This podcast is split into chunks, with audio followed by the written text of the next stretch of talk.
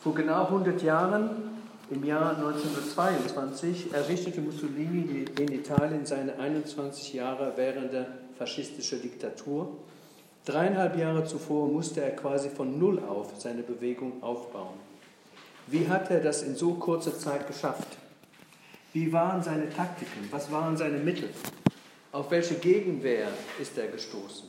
Es ist wichtig, dass wir den Mechanismus des Faschismus in seiner Entstehungsphase verstehen, um ihn zurückschlagen zu können. Eine Untersuchung des italienischen Vorbilds kann uns dabei helfen.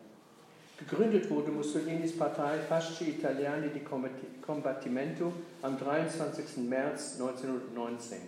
Da war der Erste Weltkrieg gerade mal vier Monate zu Ende. Die Gründungsversammlung fand in einem Prunksaal der Allianza Industriale e Commerciale an der Piazza San Sepolcro im Industrie- und Verwaltungszentrum Mailand statt.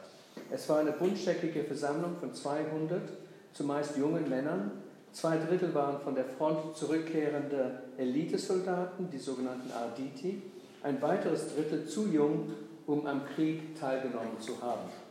Alle waren begeisterte Kriegsbefürworter.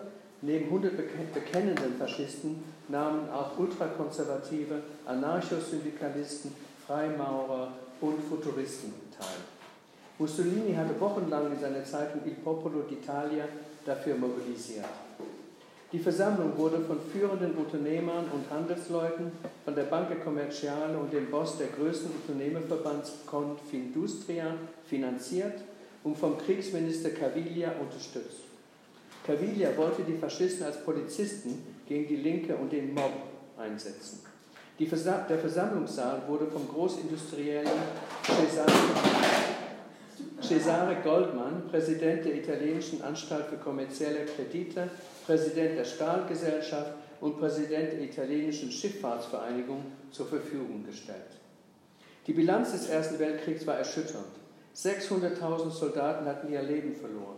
Eine Million waren verwundet. Es gab 470.000 ausstehende Verurteilungen wegen Desertion, 400.000 wegen weiterer Vergehen, 60.000 saßen in Gefängnissen.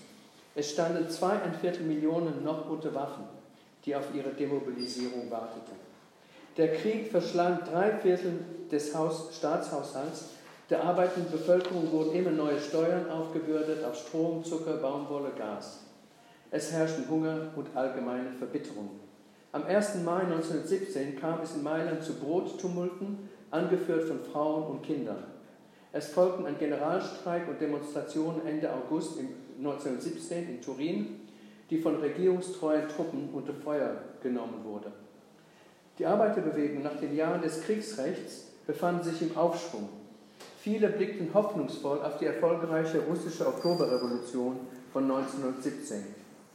Mussolinis Parteiprogramm musste daher diese Hoffnungen aufgreifen. So forderte Mussolini technische Arbeitsräte auf nationaler Ebene. Das klang sehr nach russischen Sowjets. Er forderte den friedlichen Wettbewerb der zivilisierten Staaten. Ferner forderte er eine echte Teilenteignung aller Güter. Das war die typische zweideutige Sprache Mussolinis. Denn was ist eine echte, aber nur teilweise Enteignung? Dazu noch aller Güter.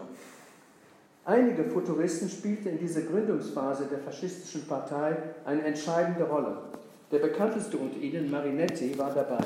Sein Motto, Heute trennen wir die Idee des Vaterlands von der Idee der reaktionären und klerikalen Monarchie. Wir vereinigen die Idee des Vaterlands mit mutigem Fortschritt und revolutionärer antipolizeilicher Demokratie. Wir erkennen nur eine Religion, das Italien von morgen, das Italien der freien Liebe, in dem die Kinder in die Obhut des Staats gegeben werden. Von den Futuristen stammte die ganze Symbolik der Faschisten, die schwarze Flamme und das Motto Marciare non marcire, marschieren, nicht verfaulen. Mussolini selbst sagte später, dass es ohne die Futuristen keine faschistische Bewegung gegeben hätte. Jetzt die Rede Mussolinis auf diese Gründungsversammlung. Er sagte, wir müssen das Postulat der arbeitenden Klasse annehmen. Wollen Sie den Acht-Stunden-Tag? Werden morgen die Bergarbeiter und die Nachtarbeiter den Sechs-Stunden-Tag erzwingen? Ruhegelder für Invaliden und Alten? Die Kontrolle über die Industrie? Wir unterstützen diese Forderung auch deswegen, weil wir die arbeitende Klasse an die leitende Funktion der Betriebe gewöhnen wollen und auch um sie davon zu überzeugen, dass es nicht so einfach ist, eine Industrie und einen Kommerz nach vorne zu bringen. Dieser letzte Halbsatz zeigt Mussolinis Verachtung für Arbeiterinnen und Arbeiter und ihre Fähigkeit, die führende Klasse in der Gesellschaft zu sein. Weitere Forderungen waren Verteilung unbearbeiteter Länder an die Landarbeiter, progressive Steuern, Beschlagnahmung kirchlicher Güter und von 85 Prozent aller Kriegsprofite. Verkürzung des Militärdienstes und eine Armee nur noch zur Verteidigung gehörten ebenfalls zu den Forderungen. Klingt gut, aber damit sollte die Armee von aufmüpfigen, einfachen Soldaten gesäubert werden und Verteidigung meinte die Verteidigung der Herrschenden gegen die Arbeiterbewegung. Der führende Faschist und Ex-Syndikalist Bianchi, ebenfalls anwesend, kritisierte Mussolini, er wolle damit den Sozialisten nur Konkurrenz machen, um den Massen zu schmeicheln. Er schlug stattdessen eine autoritäre und unternehmerfreundliche Partei vor, konnte sich aber nicht gegen Mussolini durchsetzen. Ein wichtiger Streitpunkt auf dieser Versammlung war die Frage der Zentralisation der neuen Partei. Manche plädierten für eine dezentrale Organisationsform. Auch hier setzte sich Mussolini durch. Die einzelnen Fasci sollten von Emissären der Zentrale in Mailand kontrolliert werden. Zugleich ließ er die Zügel ziemlich locker. Jede Fascio, also jede Stadt, konnte seine eigenen Regeln aufstellen. Nur in einem Punkt wurde Disziplin verlangt. Jedes Mitglied, das dreimal nicht zu einer Sitzung erschien, sollte automatisch ausgeschlossen. Die Mitgliedschaft war übrigens offen für Anhänger anderer Parteien. Hauptfeind die Sozialistische Partei PSI. Das ganze sozialistische Gerede Mussolinis war nur Nebel. Fünf Tage nach der Gründung, am 28. März 1919, schrieb er im Editorial seiner Zeitung eine Hasstirade gegen die Sozialistische Partei Italiens. Die PSI war eine Massenpartei mit 200.000 Mitgliedern. Während des gesamten Kriegs hatte sie an ihrer Antikriegshaltung festgehalten und eine Beteiligung Italiens auf Seiten Frankreichs und Englands gegen Deutschland und Österreich abgelehnt. Mussolini schrieb, es ist notwendig, sich bewusst zu machen, zu glauben und glauben lassen, dass die einzige reaktionäre Partei heute die offizielle sozialistische Partei ist, weil sie seit 1914 für die Konterrevolution gearbeitet hat. Der Federhandschuh gegen die Sozialisten war geworfen. Diese hatten zu einer Kundgebung am 13. April 1919 in Mailand aufgerufen. Sie wurde von der Polizei aufgelöst. Die Demo-Teilnehmer reagierten mit Steinwürfen. Die Polizei schoss. Ein Demonstrant wurde durch eine Kugel im Kopf getötet, weitere Demonstranten verletzt. Daraufhin rief die Sozialistische Partei zu einem Generalstreik und einer weiteren Kundgebung am 15. April auf, um, die Würde gegen, äh, um in Würde gegen das System der Polizei zu protestieren. Der Polizeigeneral Mailands erblickte darin einen Akt der Provokation und Einschüchterung und rief alle Organisationen der Ordnung und alle nationalistischen Zirkel zu einer feierlichen Demonstration auf, um das Vertrauen der Bürgerschaft in die Kraft und Kohäsion der Parteien der Ordnung zu stärken und die Sozialisten zu ermahnen, sich nicht als Herren der Stadt zu betrachten. Als die Sozialisten davon erfuhren, beanspruchten auch sie das Recht, im Stadtzentrum zu demonstrieren. Der Polizeipräfekt bat daraufhin die Nationalisten, ihre Demonstration zu verschieben und die Sozialisten versprachen ihrerseits, ihre Demonstration friedlich verlaufen zu lassen, was auch geschah. Nach den Reden von führenden Sozialisten wurden die Versammelten gebeten, in aller Ruhe wieder nach Hause zu gehen. Wie zu erwarten war, gruppierten sich einige Hunderte, vorrangig Anarchisten, mit revolutionären Symbolen und Knüppeln bestückt, um ins Stadtzentrum zu marschieren. Zwei führende Faschisten, Vecchi und Marinetti, hielten sich nicht an die versprochene Verschiebung der nationalistischen Demonstration und organisierten eine bewaffnete antisozialistische Gegendemonstration. Die Polizei bildete zunächst Ketten, um beide Züge zu trennen, wurde aber von den Faschisten überrollt, die um sich schossen, drei sozialistische Jugendliche töteten und etliche weitere verletzten. Die Faschisten belagerten anschließend die Redaktionsbüros und die Druckerei der sozialistischen Zeitung Avanti und setzten sie in Brand.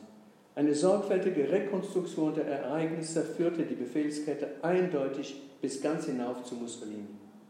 Am nächsten Tag empfing General Caviglia, Caviglia Marinetti und den Anführer der Schwarzen Squadri im Hotel Continental und lobte sie für die Lektion, die sie den Sozialisten erteilt hatten.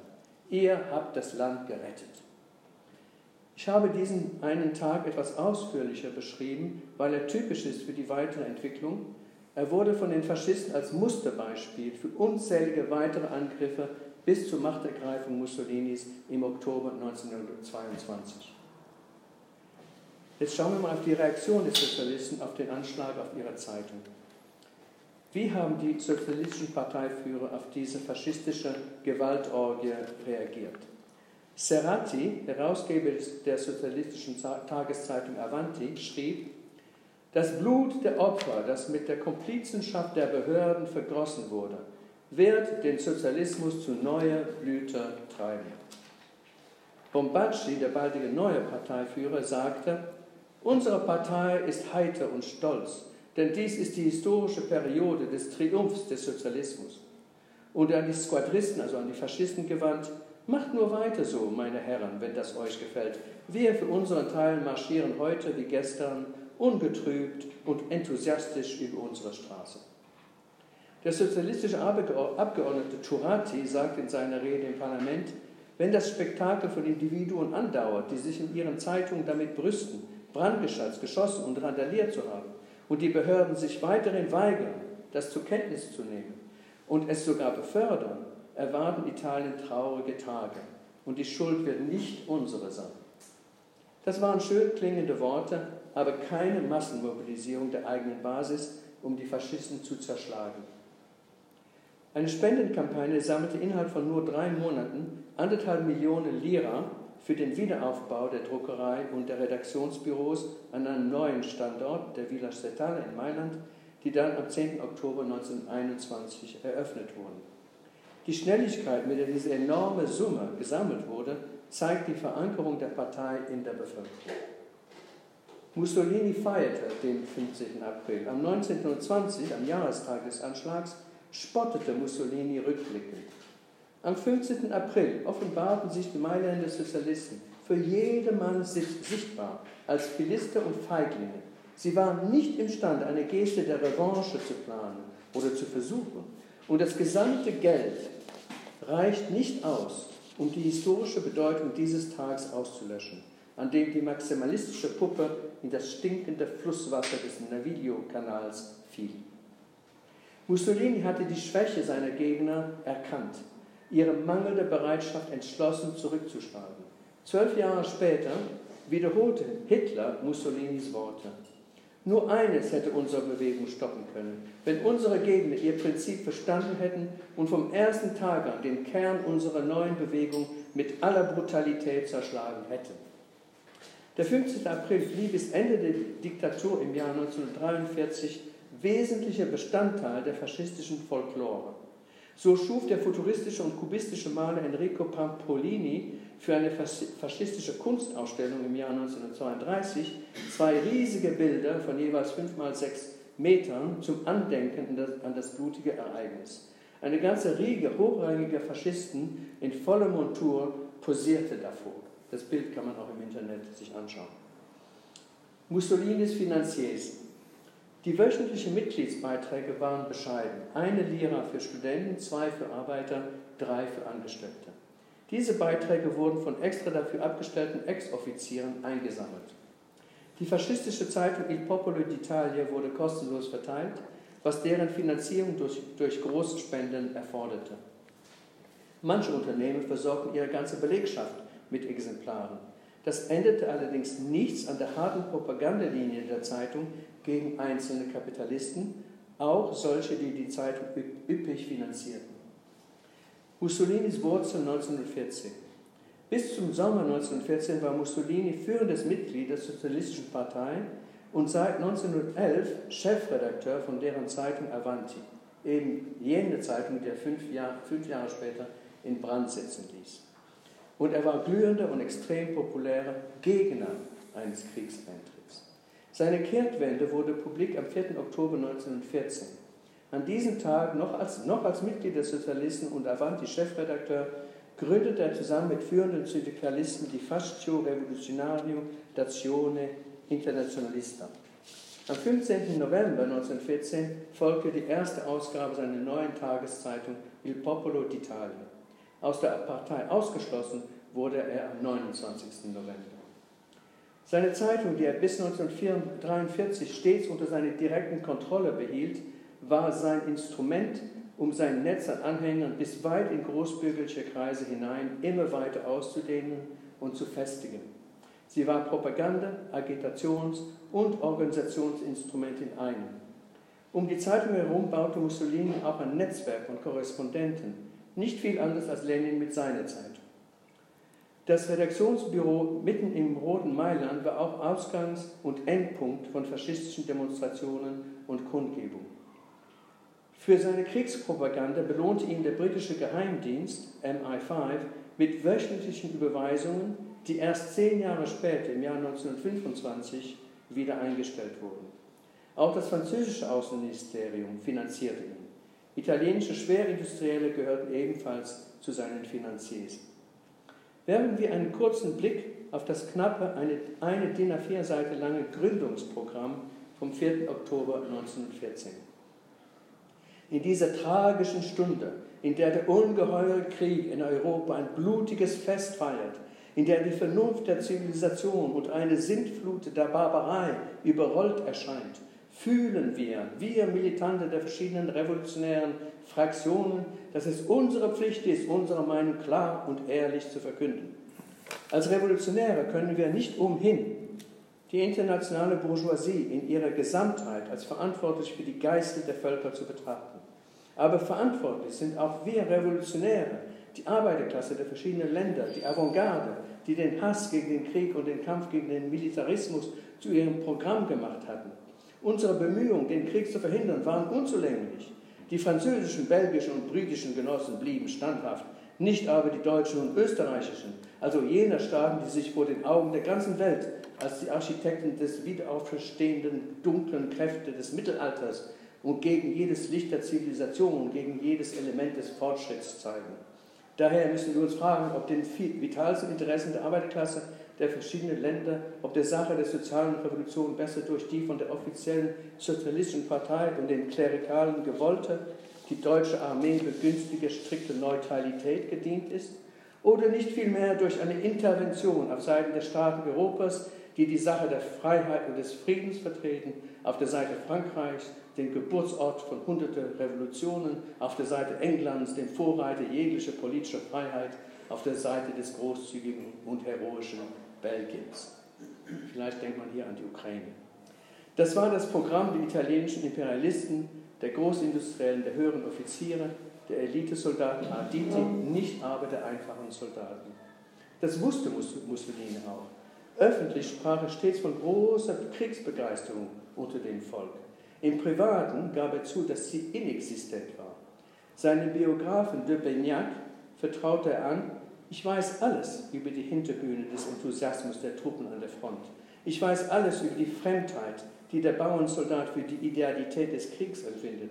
Der Krieg ist auch Hass gegen uns, die ihn ja gewollt haben, aber ohne die Möglichkeit bekommen, bekommen zu haben, dessen Kurs zu bestimmen. Und der Krieg ist auch mein Groll gegen Cadorna, gegen Capello, gegen Andrea Graziani, der mit seiner Ex Exekutionsplatoon aus Carabinieri den Soldatenreihen im Rücken stand. General Graziani hatte sich einen Namen gemacht, indem er zahllose Soldaten standrechtlich erschießen ließ. Associazione Nazionale Combattenti. Oh. Du hast jetzt 20 Minuten. 20 hast du mhm. bisher gesprochen, also noch. Okay. Die einfachen Soldaten gründeten wenige Tage nach Kriegsende, Mitte November 1918, die Nationale Vereinigung der Soldaten, Associazione Nazionale Combattenti, die innerhalb nur weniger Monate auf 300.000 Mitglieder anwuchs. Auf diese Vereinigung hatte Mussolini als verhasster Kriegstreiber keinen Einfluss. Einfluss. Mussolini versuchte es dennoch. Sein Ansatz war, die allgemeine Verbitterung unter den Verletzten und Verstümmelten und den Familien der Getöteten und sein, auf seine Bahnen mit folgender verquerer Logik zu lenken. Ihre Opfer sollen nicht umsonst gewesen sein. Seine Zeitung hetzte gegen die Amnestie für Deserteure, eine kreischende Sittenlosigkeit, eine Ohrfeige gegen die Erinnerung an die Getöteten, die nicht desertiert, die vielmehr gefallen sind, gegen die Ehre der Überlebenden, die gekämpft haben. Es ist das Gegenteil der Forderung der Sozialisten, die eine Amnestie für alle Opfer der Kriegsjustiz verlangen. Der erste Soldatenkongress fand im Juni 1919 statt. Es kamen tausend Soldaten zusammen. Der führende Faschist Vecchi versuchte dort zu intervenieren. Er sprang auf den Tisch und wollte ein Manifest gegen alle bürgerlichen Kandidaten und überhaupt gegen das bürgerliche Parlament verkünden, wurde aber mit Pfiffen empfangen und rausgeworfen. Mussolini selbst musste draußen bleiben. Caro Vita, Sommer 1919.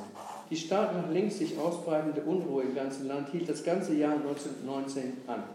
Der Sommer 1919 war von steigender Arbeitslosigkeit, gefüttert durch die heimkehrenden Soldaten und die Schwierigkeit, von äh, der Kriegsproduktion wegzukommen und rasante Inflation gekennzeichnet. Die Situation explodierte am 14. Juni. Hungerte Massen stürmten die Geschäfte. In dieser Situation schlug sich Mussolini auf deren Seite, während die sozialistische Avanti wie auch die Gewerkschaften versuchten, die Bewegung zu bremsen und zur Disziplin aufzurufen.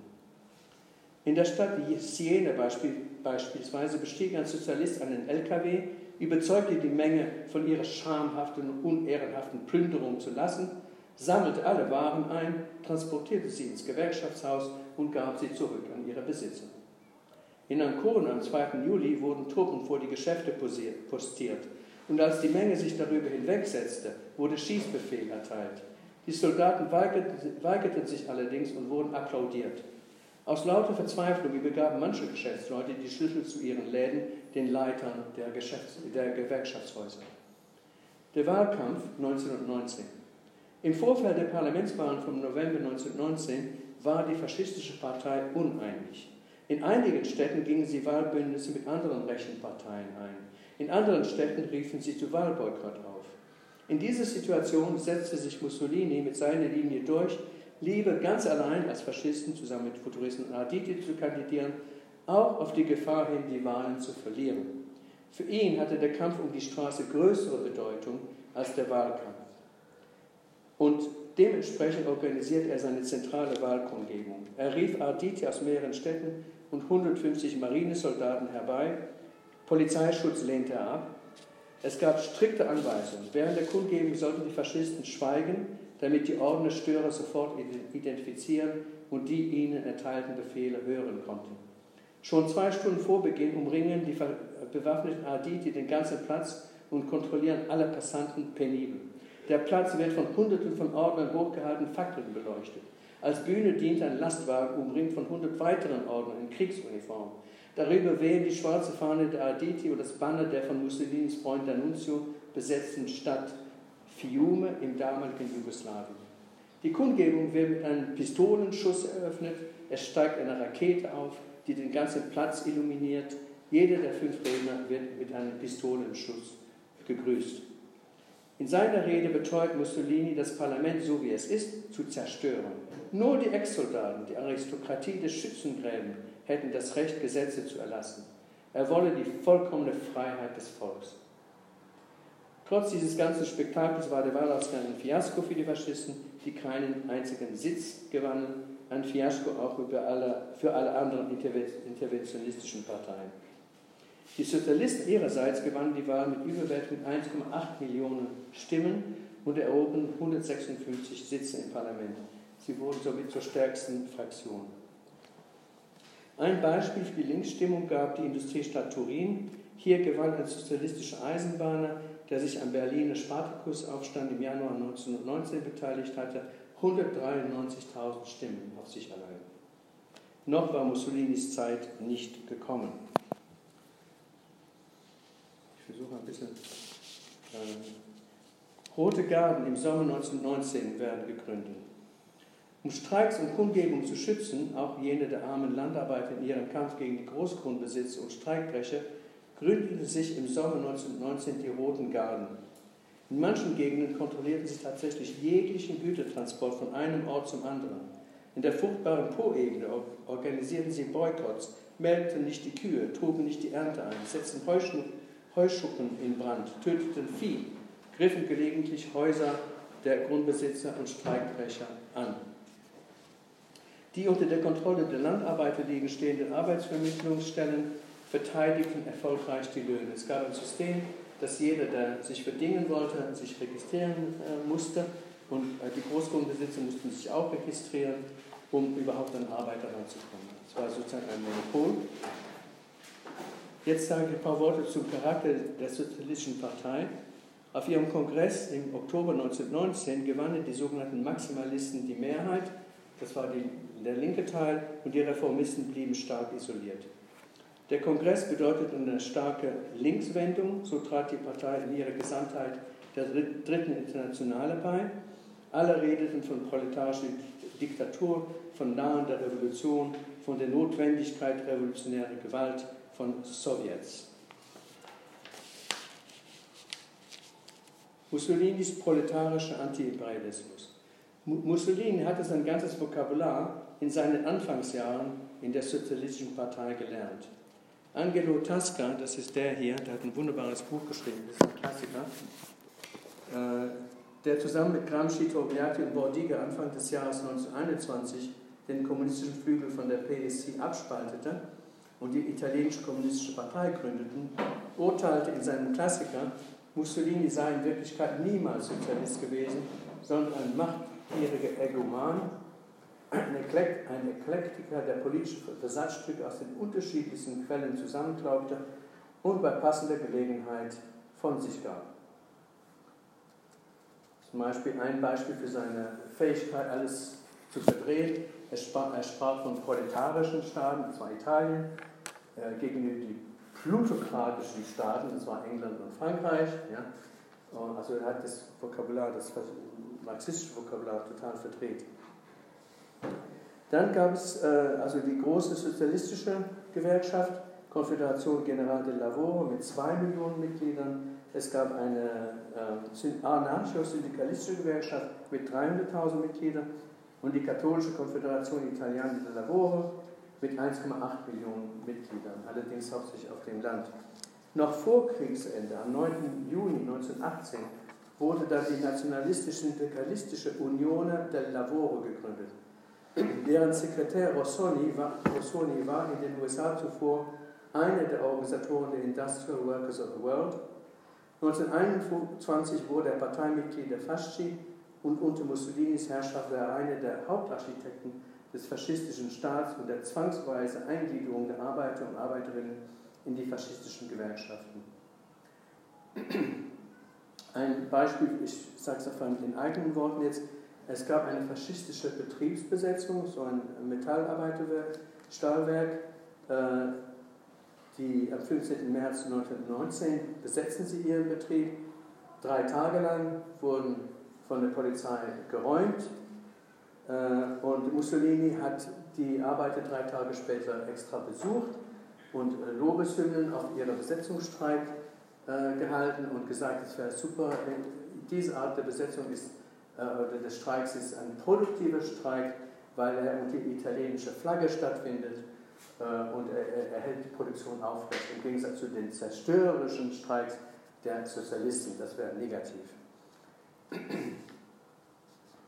Aber man muss wissen, dass, es, äh, äh, dass dieses Werk, was besetzt wurde, eine der, Hauptaktionäre, eine der Hauptaktionäre dieses Werks war Unterstützer von Mussolinis Zeitung und Popular. Also kann man sich selbst Gedanken machen. Die Arbeiter ließen sich aber nicht, nicht ewig dupieren. Die Belegschaft anderthalb Jahre später besetzte ihre Fabrik wieder im Rahmen einer riesigen Betriebsbesetzungswelle, die ganz Italien erfasste und diesmal unter roten Farben. Und da kommen wir eben zu dieser Biennio Rosso. Äh, es gab eine, ähm, eine Wirtschaftsflaute im Jahr 1920 und die Industriellen und auch die Großkundenbesitzer, die wirklich die Nase voll hatten von dieser ganzen äh, aufmüpfigen Arbeiter- und Bauernbewegung, sie haben beschlossen, sozusagen wirklich in Konfrontation zu gehen. Sie haben jegliche Verhandlungen mit der Metallarbeitergewerkschaft, noch fünf Minuten, abgelehnt und die Metallarbeitergewerkschaft hat, sah sich gezwungen, als Reaktion äh, Arbeit in der Vorschrift anzuordnen. Dann gab es äh, die ersten Lockouts Und dann hat die äh, Führung der Gewerkschaft gesagt, jetzt müssen wir die Betriebe besetzen, was auch geschah. Eine halbe Million äh, Metallarbeiter haben ihre Betriebe besetzt. Dann gab es den ähm, Giolitti, das war der Ministerpräsident, der hat äh, darauf gesetzt, er wollte nicht das Militär einsetzen, hat sich geweigert und hat darauf äh, gesetzt, dass die äh, Gewerkschaftsführung zusammen mit der Führung der Sozialistischen Partei eigentlich den Kampf gar nicht wollten. Das war auch so. Und ähm, die, die gleichen äh, Führer der Sozialistischen Partei, die am Morgen des 10. September 1920 von Revolution gesprochen haben, haben am Abend des gleichen Tages mit den Gewerkschaftsführern sich zusammengetroffen und die Gewerkschaftsführer haben gesagt, okay, wenn ihr die Revolution wollt, bitte sehr, übernehmt die Verantwortung. Das war den Sozialisten doch zu heiß. Dann haben sie gesagt, nee, das müsst ihr doch entscheiden, das ist doch im Prinzip ein wirtschaftlicher Kampf und kein politischer Kampf. Ja? Deswegen macht ihr das und am nächsten Tag hat die Gewerkschaftsführung äh, Büro, äh, sehr demokratisch mit 591.000 Stimmen zu 409.000 Stimmen den Abbruch beschlossen. Ja? Er wurde nicht sofort abgebrochen, der, die Besetzung ging noch zwei Wochen weiter. Deswegen war der, äh, niemand wusste, was passiert, es könnte doch wieder explodieren.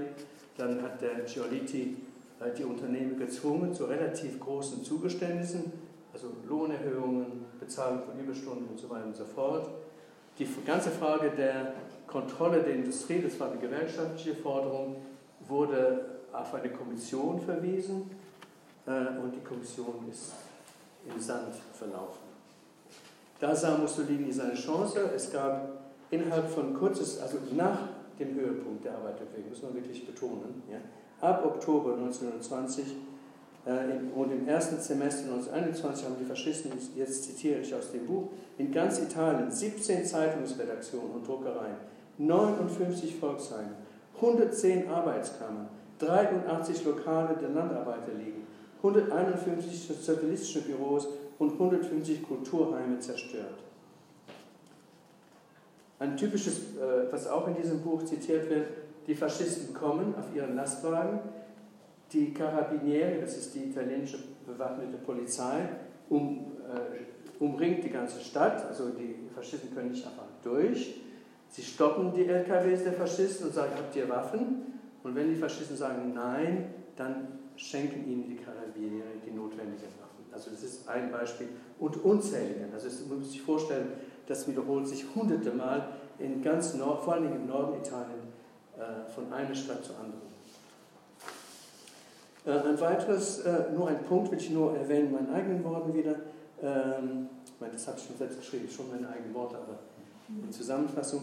Ähm, Mussolini hat mal gesagt, wir müssen uns mäßigen, mal wir müssen zuschlagen, wir müssen die Wahrheit denen in die, in die Gehirne reinhämmern, hat er so geschrieben.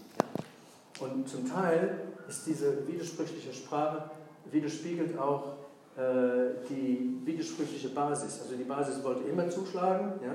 Mussolini hat äh, irgendwann einen Kompromiss geschlossen, aber wir müssen eine Partei gründen, die bereit ist zuzuschlagen, aber wir können nicht Tag für Tag zuschlagen. Es gab eine Situation, wo sogar Mussolini zurückgetreten ist, kurze Zeit, äh, und dann hat die faschistischen Banden das als ihre Möglichkeit gesehen, jetzt können wir erst recht Halligalli und alles kaputt schlagen.